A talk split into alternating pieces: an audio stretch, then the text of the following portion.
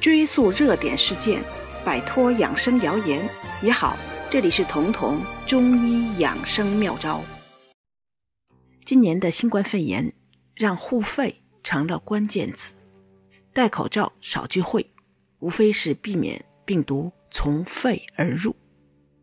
其实，即便没有今年的疫情，护肺也是春天的重点，因为肺为娇脏。肺是一个能够通过口鼻和外界直接相通的器官，而且最怕干燥。其次，中医讲肺开窍于皮毛，春天的皮肤干燥，往往是因为干燥伤肺，肺经伤，肺阴虚了。从这个角度上说，护肺就是护肤，而很多能滋润皮肤的药物。本身就是入肺经的，肺和胃都是通过口鼻和外界相通。为什么胃面临的风险就没有肺面临的风险大？为什么胃就不是焦脏呢？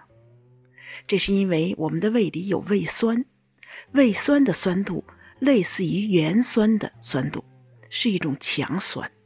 这也是为什么我们有胃食道反流的时候，反流上的胃液或者是胃酸，会把食道烧成食道炎，甚至诱发食道癌的原因。能把食道都烧坏的胃酸，自然也就能把你吃进胃里的病毒或者说细菌杀掉。但是肺就没有这一层防护了，它是赤裸着去迎接病毒和细菌的。而且，一旦空气的湿度小于百分之三十，呼吸道的黏膜就要受损，这就又给了病毒和细菌可乘之机。之所以干燥的季节呼吸道疾病高发，就是因为干燥伤了肺，呼吸道黏膜损伤在先，病毒细菌得以聚集，得以扎根儿。所以，中医的护肺、清肺、养肺，都是要以。润肺为前提的。我曾经见过一个典型的病例，是一个三十多岁的企业高管，他有严重的皮肤瘙痒问题，为这个看遍了医院的皮肤科呀、内分泌科，但始终没发现问题。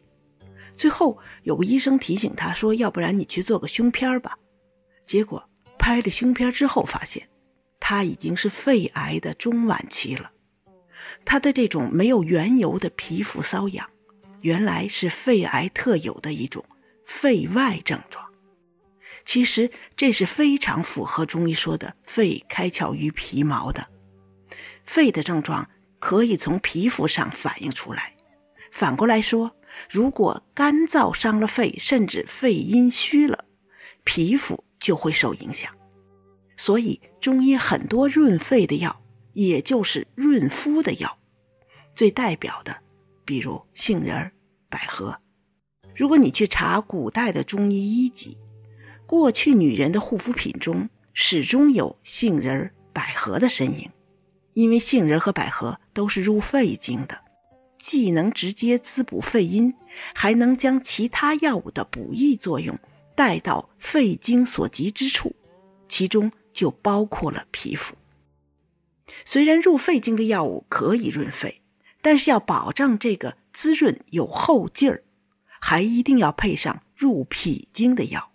在这次的新冠疫情中，有个药物被很多的中医用来护肺，这就是玉屏风散。用它护肺，但是这个护肺的玉屏风散的三味药里面，两味都是健脾药，因为脾是后天之本。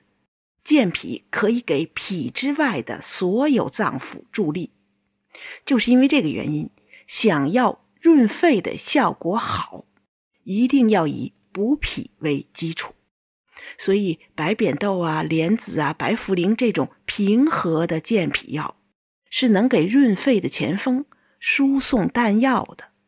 而和后天之本的脾相比，中医说的肾是先天之本。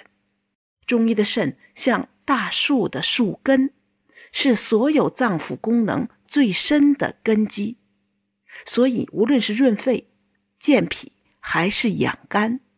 如果有补肾的药物来托底，就相当于给这棵大树浇水施肥的时候，直接对准了树根做灌溉，这样命中关键，补益的效果自然就加倍了。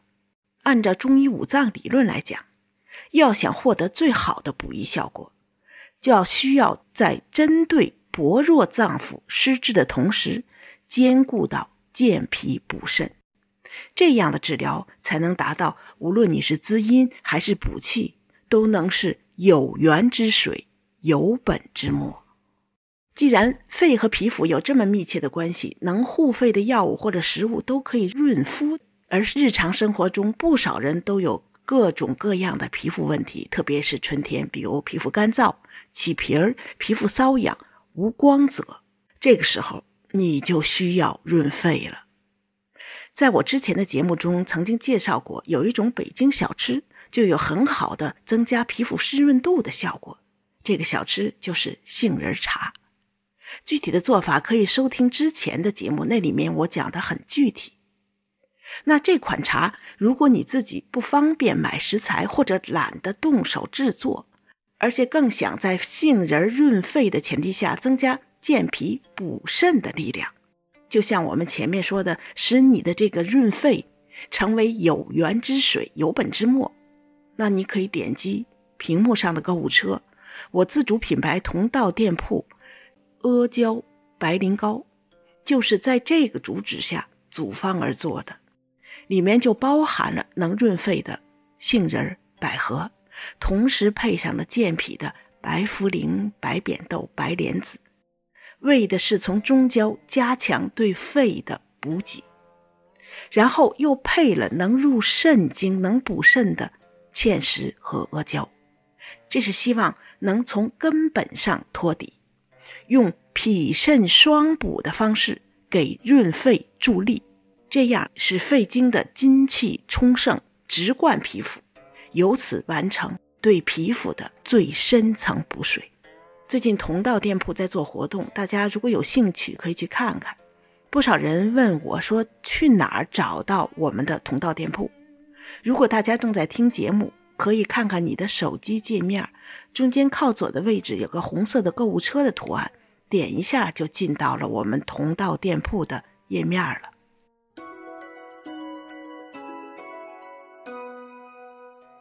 本节目由健康新同学。博吉新媒联合出品，喜马拉雅独家播放。